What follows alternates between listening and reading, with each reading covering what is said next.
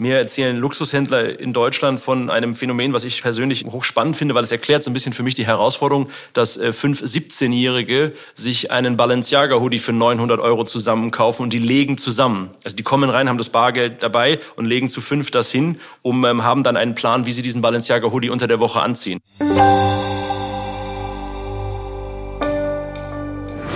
Herzlich willkommen zum Textilwirtschaft Podcast. Wir steuern 2023 in den perfekten Sturm. Das sagt Marc Schumacher, CEO der Avantgarde Group. Warum er trotz hoher Inflation und massiven Rezessionsängsten mit Zuversicht auf dieses Jahr blickt, erklärt er im Gespräch mit TV-Redakteurin Judith Kessler. Die beiden sprechen darüber, wie Marken mit paradoxen Konsumenten, die widersprüchliches Verhalten an den Tag legen, umgehen sollten. Denn eines ist für ihn ganz klar – die nachwachsende Generation kündigt den Vertrag zwischen Industrie und Konsumenten, der seit dem Wirtschaftswunder galt, in dramatischer Weise auf. Die Entmaterialisierung des Konsums ist in vollem Gange. Willkommen zum TV-Podcast. Heute sitzen wir in München bei der Avantgarde Group. Mir gegenüber sitzt Marc Schumacher, den äh, viele in der Branche wahrscheinlich kennen. Er war bei Bräuninger, er war bei Tom Taylor, er war bei Liga Nova. Warum sitzen wir jetzt hier in München, Marc? Ich bin vor 18 Monaten äh, hierher gekommen als äh, Co-CEO, weil unser Gründer Martin Schnark von Avantgarde sich gewünscht hat, dass wir einen sehr, sehr gut vorbereiteten und sehr ähm, professionellen Übergang managen. Und wir haben deswegen ähm, über ein Jahr hier als äh, Co-CEOs gemeinsam uns darauf vorbereitet. Und ich bin jetzt seit acht Wochen alleiniger Gruppen-CEO der Avantgarde. Und das ist mein Headquarter hier, eines von zehn Standorten der Avantgarde-Gruppe. Und hier bin ich normalerweise drei, vier Tage die Woche. Sonst bin ich bei den Kunden oder auf den Projekten. Deswegen sind wir heute in München, im Werksviertel. Und stell doch mal die Avantgarde Group ganz kurz vor für alle Zuhörer, die äh, da jetzt nicht so mit vertraut sind wie mit deinen vorherigen Stationen.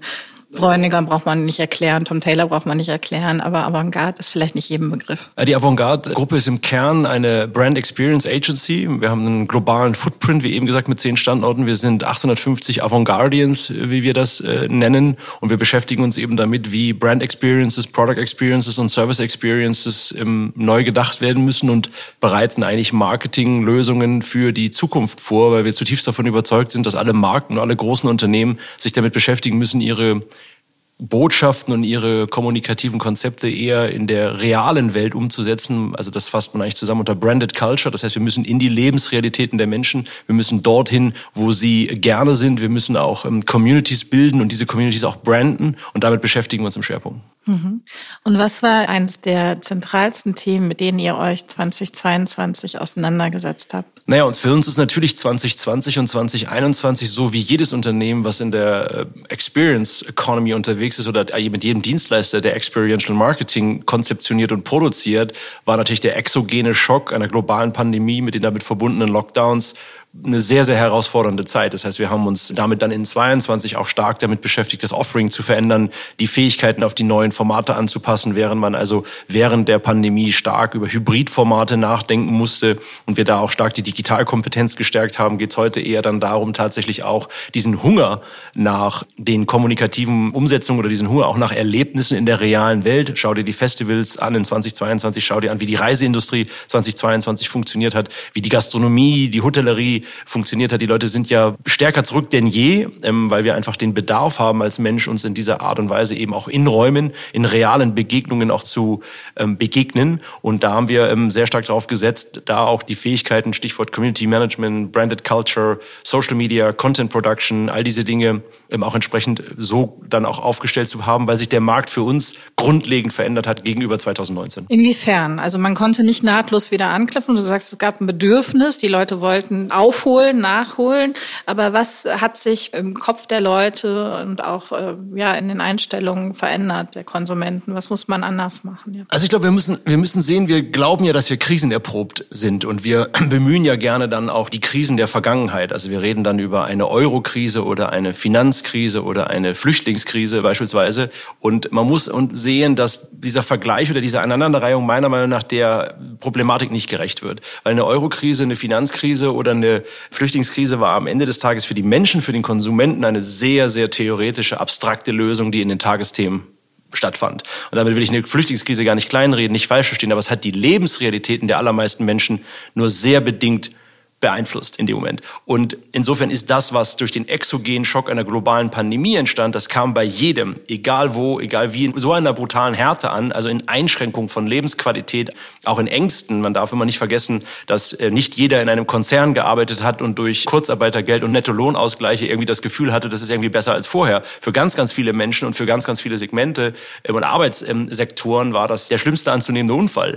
Und das hat ähm, insofern erstmalig dann nach all diesen Krisen hat es das praktisch, wenn man das bei dem Bild bleiben will, aus der Tagesthemen rausgeschafft in die Lebensrealitäten. Und das hat massiv etwas mit den Menschen verändert, weil sie einfach bewusster auch damit umgehen, wie sie konsumieren wollen, wie sie mit ihrer Zeit umgehen wollen. Viele haben auch die Verletzlichkeit ihrer eigenen sozialen Existenz in einer brutalen Art und Weise vorgeführt bekommen. Ich bin ja aktuell immer noch bei der Pandemie. Ich bin auch gar nicht bei dem Schock 22, bei der Pandemie, aber eben auch wie schnell und wie brutal eben auch Lebensqualität eingeschränkt wurde. Und das ähm, glauben wir schon, sehen wir auch, hat viel mit den Menschen gemacht. Und jetzt hast du nochmal die Situation, dass du da droben drauf, also nach einer kurzen Erholung oder nach einer vielleicht kurzen Normalisierung, hast du jetzt eigentlich für den, für den Kunden den perfekten Sturm. Du hast die Kombinatorik aus einem neuen Zinsniveau, was eine für viele Leute auch eine neue Realität darstellt, für Unternehmen sowieso, aber auch für die Menschen. Du hast eine historische Inflation, du hast massive Rezessionsängste. Und auch wenn wir über Rezession sprechen, müssen wir uns darüber im Klaren sein, dass das gar nicht so eine abstrakte Lösung ist fürs erste Halbjahr 2023. Also ich sage immer, bevor der makroökonomische Studien oder Institute eine Rezession uns irgendwann im Q2 23 bescheinigen werden, nach meiner Lesart ist die bereits da. Es gibt bereits eine Konsumentenzurückhaltung in den kommerzielleren Sortimenten und Segmenten. Das wäre ja auch verrückt, wenn dem nicht so wäre.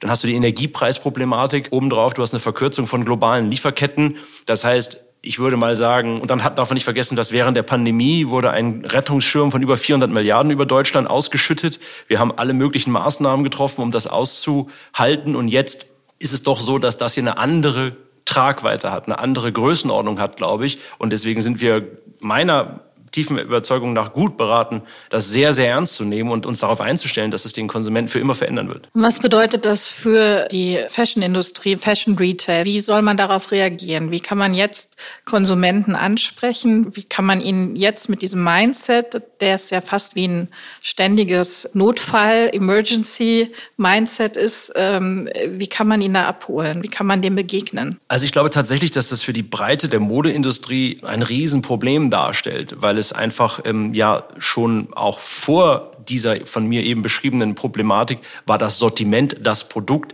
ja nicht unbedingt immer zwingend. Also es war immer auch eines, auf das man hätte verzichten können, eines, wo man vielleicht nochmal anders priorisiert und sagt, was ist mir jetzt gerade wichtig? Also bevor ich auf deine Frage nochmal tiefer eingehe, immer einen, einen Kontext vielleicht in dem Moment. 2022 hat die Reiseindustrie ein Rekordjahr gehabt und lag über den Niveaus vor der Pandemie. Wenn du dich heute mit der Tourismusindustrie unterhältst und die gucken sich die Frühbucherthemen an für 2023, wenn mir jemand gesagt hätte, wir haben katastrophale Buchungszahlen für 23, hätte ich ihm das geglaubt, weil für mich würde das Sinn machen. Das Gegenteil ist der Fall. Und wir haben 2022 in diesen Rahmenbedingungen Rekordzahlen gehabt in dem Moment. Also will heißen, Kaufkraft verschwindet ja scheinbar in Bereiche, wo der Konsument eben sehr wohl gewillt ist, das auszugeben. Ich bin jeden Tag unterwegs, ich bin jeden Tag in irgendwelchen Städten in Europa. Jede Innenstadt bricht abends auseinander und ich krieg nirgendwo einen Tisch zum Abendessen, weil ich nicht irgendwo reserviert habe. Da frage ich mich immer, wo ist die Inflation? Also warum so ein Krisenhedonismus, oder? Tot, Weil das nein, haben total, uns ja auch viele Händler haben ja auch berichtet. Also während der Finanzkrise 2008 waren die Umsätze jetzt nicht so schlecht, weil viele dann gedacht haben, sich bewusst was Gutes. Es, du sprichst ein richtiges Phänomen an. Es gibt äh, tatsächlich das Phänomen Krisenhedonismus in ganz vielen Segmenten. Wenn du dich mit Winzern unterhältst, wenn du dich mit anderen ähm, Konsumgütern oder Lifestyle-Artikeln unterhältst. Also es gibt definitiv Krisenhedonismus und das ist auch ein gutes Zeichen, weil der Konsument an der Stelle zum Glück irrational ist. Man muss nur einsehen, dass der Krisenhedonismus sich an vielen Stellen eben auch eine Ausprägungsform hat von immateriellem Konsum. Das heißt, der Krisenhedonismus wird insbesondere immateriell eben auch gelebt. Damit will ich jetzt gar nicht ähm, sagen, dass es nicht auch durchaus Kunden im gehobeneren Segment oder im Luxussegment gibt, die sich natürlich auch jetzt, denen auch jetzt alles egal ist oder die sagen jetzt erst recht. Nur das ist ja nicht die Realität der meisten Händler und nicht die Realität der allermeisten Modemarken. Also will sagen, die Herausforderung für einen kommerzielleren Bereich ist, glaube ich, unverhältnismäßig höher als die letzten Jahre. Das kommt also nochmal erschwerend hinzu. Ich glaube, so deutlich muss man das sagen.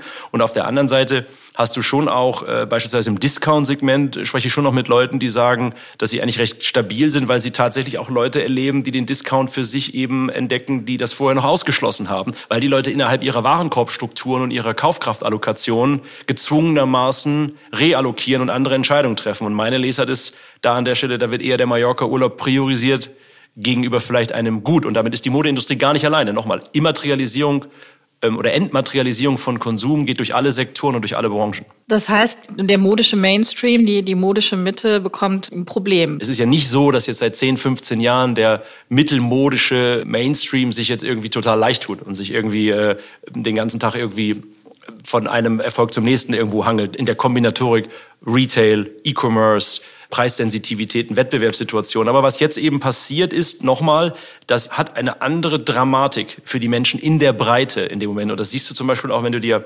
die europäischen Consumer Index anschaust oder die GfK Consumer Confidence Themen von Deutschland anschaust, dann erstmal geht das Konsumentenvertrauen fällt ins Bodenlose seit Monaten. Und das zweite ist, dass so eine Bedeutung wie Affordability, also Bezahlbarkeit, Erreichbarkeit schnellt nach oben, während so Dinge wie Planet First relativ zügig durchgereicht werden oder Gesundheit auch hinten angestellt werden auf einmal, weil einfach Zwänge entstehen.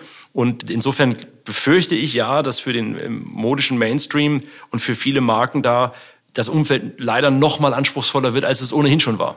Wie kommt man da raus? Naja, ich glaube, diese Thematik Krisenhedonismus hat ja sehr stark was mit Irrationalität zu tun und hat sehr stark etwas damit zu tun, dass man natürlich ähm, tatsächlich dann die Leute auch äh, dabei er erreicht, mit dem äh, mit etwas Besonderem oder eben auch einer besonderen Geste oder einer besonderen Umarmung. Also mir erzählen Luxushändler in Deutschland von einem Phänomen, was ich persönlich hochspannend finde, weil es erklärt so ein bisschen für mich die Herausforderung, dass äh, fünf 17-Jährige sich einen Balenciaga Hoodie für 900 Euro zusammenkaufen und die legen zusammen. Also die kommen rein, haben das Bargeld dabei und legen zu fünf das hin, um ähm, haben dann einen Plan, wie sie diesen Balenciaga Hoodie unter der Woche anziehen. Also ich fand die Geschichte relativ bemerkenswert, weil ich glaube, es beschreibt den Zeitgeist sehr, sehr gut, weil wir dort etwas erleben, wo punktuell Entscheidungen getroffen werden für Dinge, die sich derjenige oder diejenige eben auch nicht leisten kann oder wo eigentlich diese eben beschriebene Transaktion vermeintlich irrational erscheint. Sie macht aber für die Konsumentin in dem Moment total Sinn, weil es eben ein wirklich begehrenswertes Produkt ist. Jetzt kann nicht jeder ein Balenciaga-Hoodie produzieren, aber ich will an dem Beispiel aufzeigen,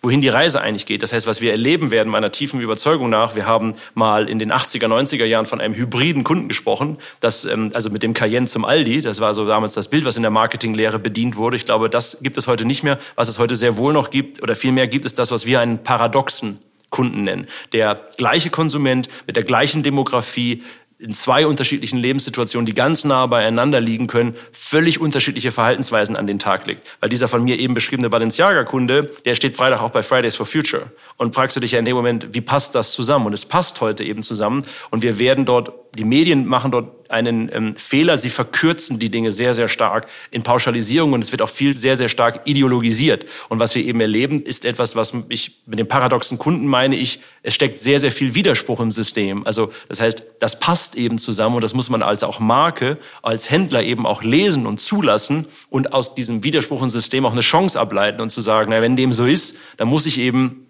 mit dem Produkt, mit der Kooperation, mit dem Anlass, den ich schaffe, eben genau diesen Wunsch bedienen nach dieser Art von Besonderheit. Und dann eben wird man auch Menschen erleben, die Preislagen akzeptieren, die die Produkte auf einmal dann zulassen, wo wir sie vielleicht im ersten Moment nicht gesehen hatten oder nicht vermutet haben. Und das passiert überall. Wenn du dir zum Beispiel die Profitabilität der deutschen Automobilindustrie anschaust, die sich zurzeit dafür feiert, erfolgreicher denn je zu sein, wenn du da mal reinleuchtest, haben die noch nie weniger Stückzahlen verkauft.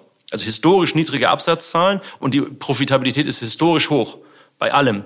Premium-Automobilherstellern in Deutschland. Und es kommt aus zwei Phänomenen. Die haben noch nie so hoch konfigurierte Autos verkauft und sie haben noch nie so wenig Preisnachlass gegeben. Ist komplett verrückt. Das heißt, man hätte diese Profitabilität, die heute die deutsche Automobilindustrie leistet, die hätte es auch vor fünf Jahren machen können. Aber damals gab es ein anderes Narrativ. Das Narrativ hieß Stückzahl um jeden Preis, weil es ging darum, wer die meisten Anzahlen absetzt. Heute interessiert das keinen mehr.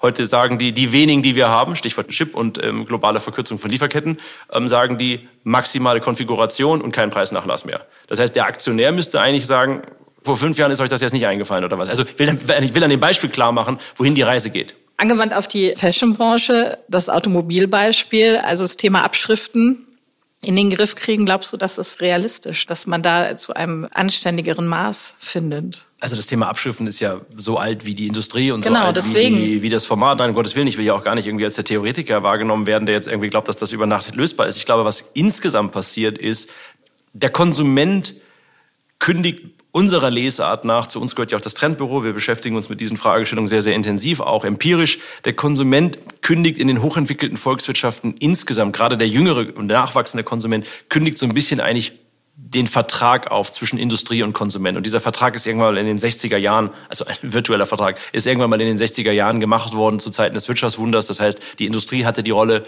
so viel produzieren wie irgendwie möglich.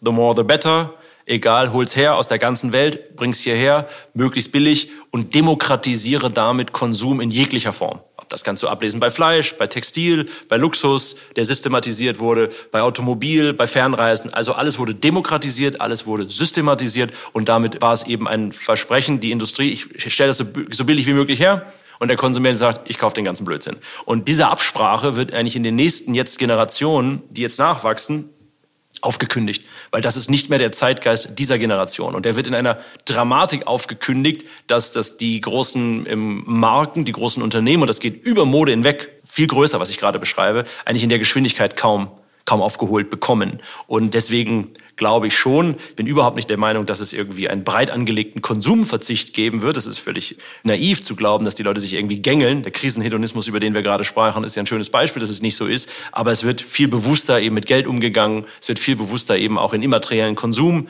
gegangen. Und da, wenn dann eben noch etwas gekauft wird, ist die Anspruchshaltung oder die Erwartungshaltung an diese Dinge auch im kommerziellen Segment ehrlicherweise sky high. Und warum ist sie sky high? Weil natürlich dieser nachwachsende Konsument ganz woanders konditioniert worden ist. Er ist konditioniert worden bei Spotify Spotify, wo sich eine Playliste auf ihn einstellt. Er ist konditioniert worden bei Netflix, wo vermeintliche Nischenthemen produziert werden können, weil die ganze Welt dieses Nischenthema schaut, ja, oder weil heute dort Produktionsbudgets ausgegeben werden, wo epische Serien produziert werden, oder ob das Smartphone-Devices sind, ob das die Oberflächengestaltung von Apps sind, Interface-Design, bis hin zu die Art und Weise, wie Gastronomie, ein Low-Budget-Hotel, sage ich immer, ein Motel One, ein neues Motel One, das ist heute wirklich gut gemacht. Und das verändert eine Erwartungshaltung, ja, da übernachtet jemand für 70, 80 Euro und äh, ich muss ganz ehrlich sagen, die machen das sehr, sehr gut und greifen damit auch andere Segmente an. Ich sage das so breit, weil dann kommt dieser dort ausgebildete, dieser dort konditionierte Mensch, trifft dann auf alte Strukturen, auf alte ähm, Infrastrukturen oder auf alte Paradigmen, wo auch teilweise die Fashionindustrie noch für steht und fragt sich, ob wir ihn eigentlich veräppeln wollen. In der Darbietungsform, in der Atmosphäre, in der Service-Dimension und aber eben natürlich auch in dem ganzen Thema Preis-Leistung. Also die Preislage, die dann mit entsprechenden Produkten korrespondiert, ist eine riesen Herausforderung.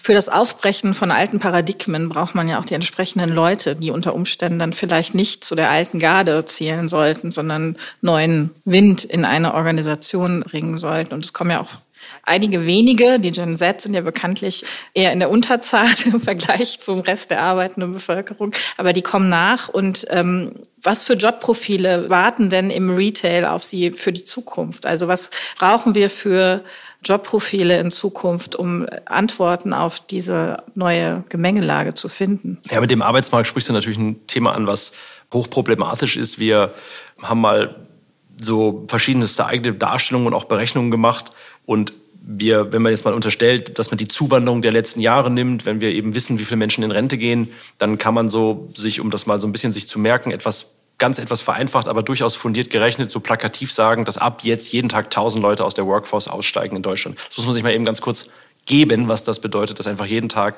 tausend Menschen aus der Workforce aussteigen. So, das ist mal ein Punkt, der passiert einfach. Und das hat man seit vielen Jahren gewusst und hat das am Ende aber nicht wahrhaben wollen und auch nicht gemanagt. Und man hätte einfach ähm, eine groß angelegte breite Migration in die Arbeitsmärkte organisieren müssen. Ich betone Arbeitsmärkte. Wir waren besser dabei, Migration in Sozialsysteme zu organisieren oder äh, Flüchtlinge aufzunehmen, was ich richtig finde, nicht falsch verstehen, aber eine Migration in Arbeitsmärkte, eine gesteuerte, globale, massive Migration in Arbeitsmärkte ist eine ganz andere politische Agenda. Dazu gibt es und gab es bis heute keinen Willen meiner, meiner Lesart nach. Will ich darauf hinaus, die eben angesprochenen Gen Z, die alle so gerne hätten, denen hat leider einer gesagt, dass es relativ wenige von ihnen gibt.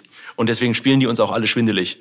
Und das ist eine Riesenherausforderung für uns als Arbeitgeber. Das müssen wir sehr, sehr ernst nehmen, wie wir uns darauf einstellen und welche Angebote wir eigentlich formulieren, dass diese tollen Talente und diese tollen jungen Leute eben unsere unternehmerischen Zweck überhaupt ernst nehmen. Also will sagen, dass ähm, branchenübergreifend diese Herausforderung gegeben ist und auch wir hier Riesenanstrengungen unternehmen müssen, diesen Talenten etwas zu bieten. Das heißt, das geht über Unternehmenszweck, das geht über stark über Kultur, das geht über weitestgehend auch ähm, hierarchiefreie Organisation von Arbeitsabläufen. Wenn du dich im Büro anschaust, um uns herum, ich sitze an dem gleichen Schreibtisch äh, wie alle anderen und das ist auch genau richtig. Wir sind hochflexibel, hochagil, sehr divers, sehr international. Heißt aber im Umkehrschluss für den Einzelhandel oder den Retail, dass der jetzt per Definition jetzt nicht irgendwie auf der Prio-Liste für diese Talente steht, ähm, aus bekannten Gründen, will sagen, ich glaube, dass der Retail, also jetzt wäre jetzt ein eigenes Podcast-Format, aber ich glaube insgesamt, dass der Retail als Format, also als Geschäftsmodell und dann noch in der Kombinatorik mit der Anforderung an die Arbeitsmärkte oder an die ähm, jungen Talente dort einen kompletten Repurpose, also eine völlig neue Daseinsberechtigung braucht. Das heißt, wenn wir das weiterhin als ein Distributionskanal verstehen, als die Überbrückung der letzten Meile ausschließlich und als am Ende eine logistische Abwicklung von Ware, dann wird weder der Retail funktionieren, das habe ich aber schon mehrfach gesagt, und die Leute werden sich damit nicht beschäftigen wollen. Sondern es geht viel stärker darum zu sagen, was werden denn diese Flächen, ich sage bewusst nicht mehr Store, was werden denn diese Spaces, am Ende an Funktion übernehmen innerhalb der Customer Journey. Weil die Customer Journey wird hochrelevant bleiben und diese Customer Journey wird an Komplexität zunehmen. Also wo steige ich in die Journey ein? Wo treffe ich die Entscheidung? Wo bin ich beeinflusst worden? Und wo ist diese Journey dann auch so gemanagt, dass sie erfolgreich ist? Das heißt, die Interaktion mit Flächen, die Interaktion mit Marken in der realen Welt wird innerhalb dieser Journey eher zunehmen, weil wir durch die zunehmende Digitalisierung von Kommunikation und durch die zunehmende Digitalisierung auch von Dialog so eine gewisse Verarmung auch von Sinnen, Verarmung auch von Begegnung erleben werden. Das heißt, diese Art von Begegnung und diese Art von Qualität in der Journey wird auch gesucht. Nur dann mit der eben angesprochenen Erwartungshaltung trifft er halt auf eine Fläche, der Kunde, aber genauso das Talent, was da vielleicht arbeiten soll, was dann sagt, ey, was kann ich denn hier für einen Beitrag leisten? Also wie kann ich denn hier Explainer sein? Wie kann ich denn hier Community Manager sein? Wie kann ich denn hier Gastgeber sein? Oder wie kann ich denn hier vielleicht Mikroinfluencer sein für meine eigene Crowd in der Stadt? Wie kann ich denn hier Dinge organisieren wie Peer Group Commerce, also von mir organisiert in Netzwerke, in Städte hinein, wo ich die Dinge verkaufe? Wo bin ich denn befähigt von der Marke, sowas wie Conversational, Conversational Commerce zu machen, also WhatsApp-Gruppen, die Aktivierung machen? Also das wird dann sehr, sehr kleinteilig und du hörst schon bei der Ausgestaltung, das hat mit dem Job Jobprofil, wie wir heute eine Verkäuferin oder einen Verkäufer auf der Fläche ähm, begreifen, einfach mal schlicht gar nichts zu tun. Mhm. Jetzt hast du auch gerade beschrieben, wie sich Flächen verändern, die Bedeutung der Fläche im Retail. Äh, wenn man dann die größere Fläche, die nächstgrößere Ebene sich anschaut, was heißt das denn eigentlich für die Innenstadt, so wie wir sie jetzt kennen, wenn sich quasi der Retail als solcher wandelt? Jetzt haben wir sehr viele Stores, Aneinanderreihungen, wenn man sich die Frankfurter Zeil anschaut als Beispiel. Ähm, aber viel Experience oder Erlebnis, immaterielle Werte sind da eigentlich nicht zu finden. Ich glaube, die Innenstädte ähm, oder auch Shoppingcenter, beides, die haben ja global sehr ähnliche Herausforderungen. Sie sind eben ähm, die, die Filialisierung und diese intensive Bewirtschaftung über diese Flächenformate, die ja dann schon mehrere Dekaden jetzt gelaufen ist, dann auch mit der Ausprägungsform Kaufhaus beispielsweise, Ausprägungsform Shopping Mall oder eben auch die High Street, hat ja eben dann auch eigentlich die Daseinsberechtigung gehabt, am Ende Ware zu vergeben oder zu übergeben. Ja, in dem Moment ist diese Distributionsfunktion von stationärem Einzelhandel ja weltweit abgeschafft worden, weil einfach es kommt eine Technologie, die heißt jetzt eben E-Commerce, neue Logistikketten, letzte Meile, die anders organisiert wird und dann ist das auf einmal ein, ähm, ein Riesenthema. Und der Druck, der daraus entsteht, ist immens und der kommt dann noch mehr Druck drauf. Zeitgeist verändert sich, Konsum verändert sich, die Leute wollen mit ihrer Zeit anders umgehen und das ist dann eben ein neuer Kanal, wie der eben angesprochene äh, Distanzhandel. Das gibt dann einfach eine, das gibt dann Fliehkräfte, die sind kaum beherrschbar. Also das heißt, da muss man sagen, dass, und das ist kein deutsches Phänomen, da ist, äh, ist es so, dass viele Städte die nicht die kritische Größe haben, sich sehr schwer tun werden, bis es wird unmöglich werden, das dann wirklich auch ähm, aufrechtzuerhalten. Weil wenn Menschen dann eben auf äh, sich in Bewegung setzen, um physikalische Flächen aufzusuchen, dann brauchen sie eine gewisse Basisanforderung und eine kritische Attraktivität, die über eine gewisse Zentralität, also so ein bisschen Center of Gravity sagt man, also wie viel Kraft zieht sowas dann auch zusammen eben mit sich bringen. Ich glaube, dass die große Chance für Innenstädte neben der Tatsache, dass viele der Formate, die wir heute kennen, schlicht verschwinden werden und ähm, dadurch werden dort auch neue Formate in die Städte oder vielmehr Formate in die Städte zurückkommen, die wir dort auch schon mal hatten. Also Wohnen, ähm, Community-Bereiche, also Stadtverwaltung, Services, Bürgerbüros, ähm, das Themen, aber auch das Thema Kindergärten, Handwerk, also Dinge, wo wir heute schmunzeln werden, zurückkommen. Das kann nicht anders gehen.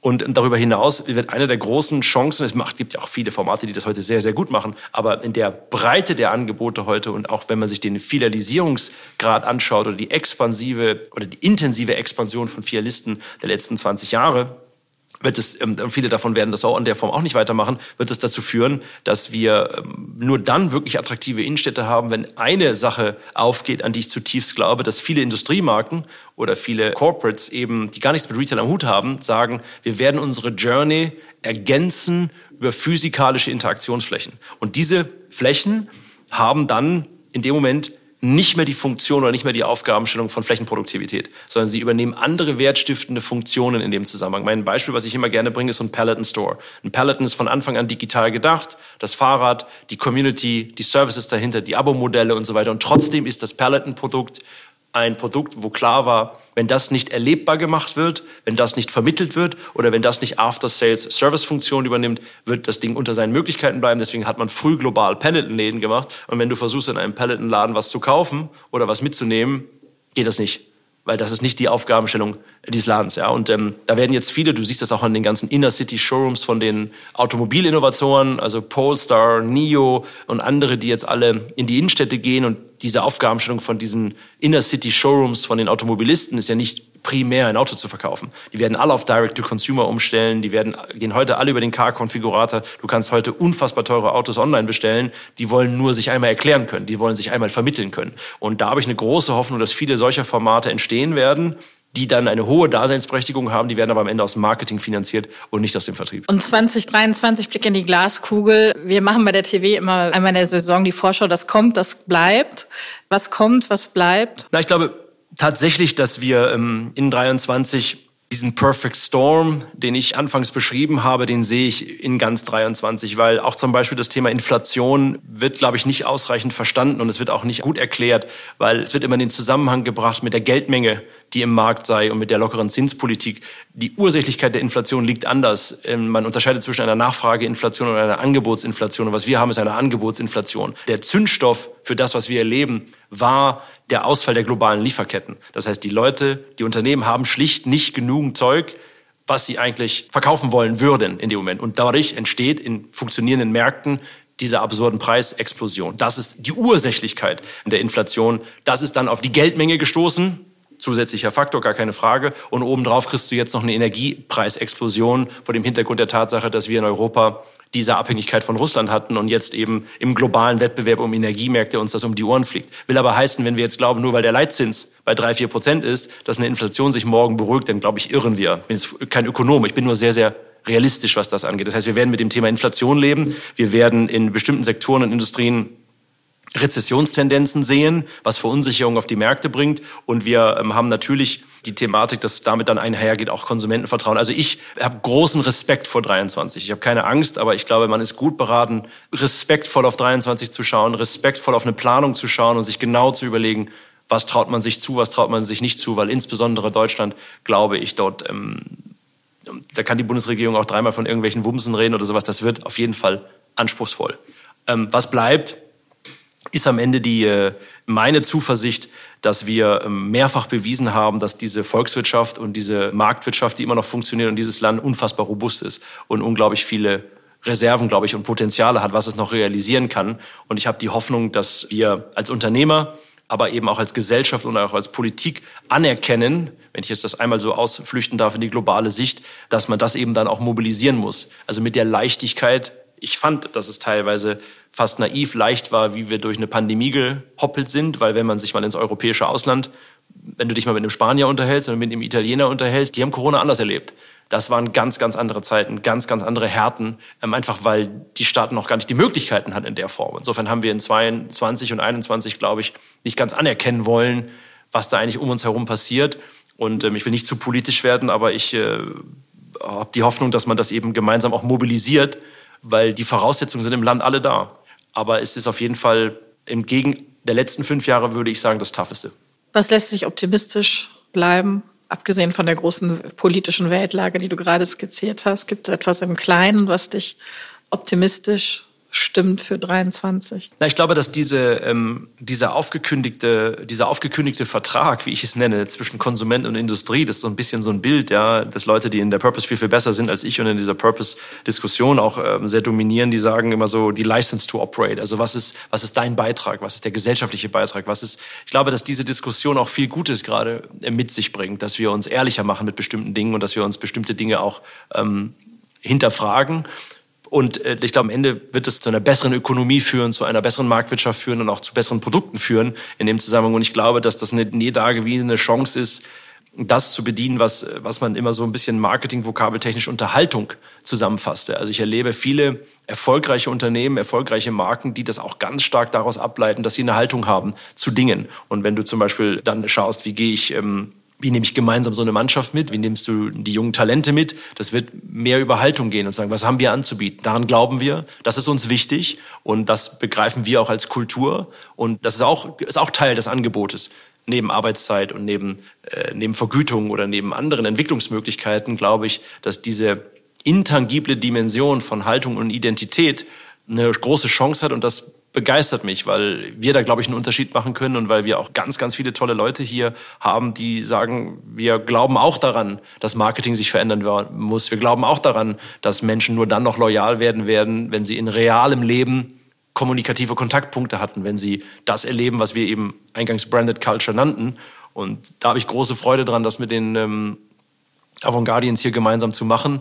Und wir als Service Company, das unterscheidet uns so ein bisschen von den anderen. Wir haben keine Fertigungsstraßen, wir haben ja keine Produkte, bei uns liegt nichts aufs Lager. Das heißt, wir sind tatsächlich täglich eigentlich gezwungen, Ideen zu haben, Konzepte zu haben. Dadurch können wir aber auch sehr, sehr schnell sein und sehr, sehr schnell anpassen und uns auf diese Bedingungen einlassen.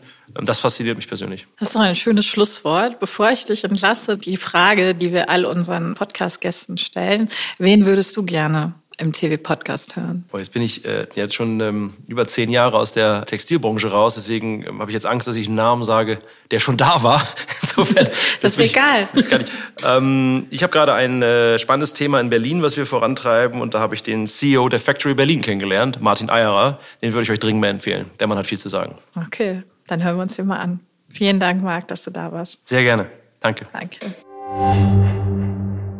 Das war meine Kollegin Judith Kessler im Gespräch mit Marc Schumacher, CEO der Avantgarde Group. Und das war der Textilwirtschaft Podcast. Wenn es Ihnen gefallen hat, dann abonnieren und bewerten Sie uns gerne. Mein Name ist Charlotte Schnitzspahn. Vielen Dank fürs Zuhören und wenn Sie mögen, bis nächste Woche.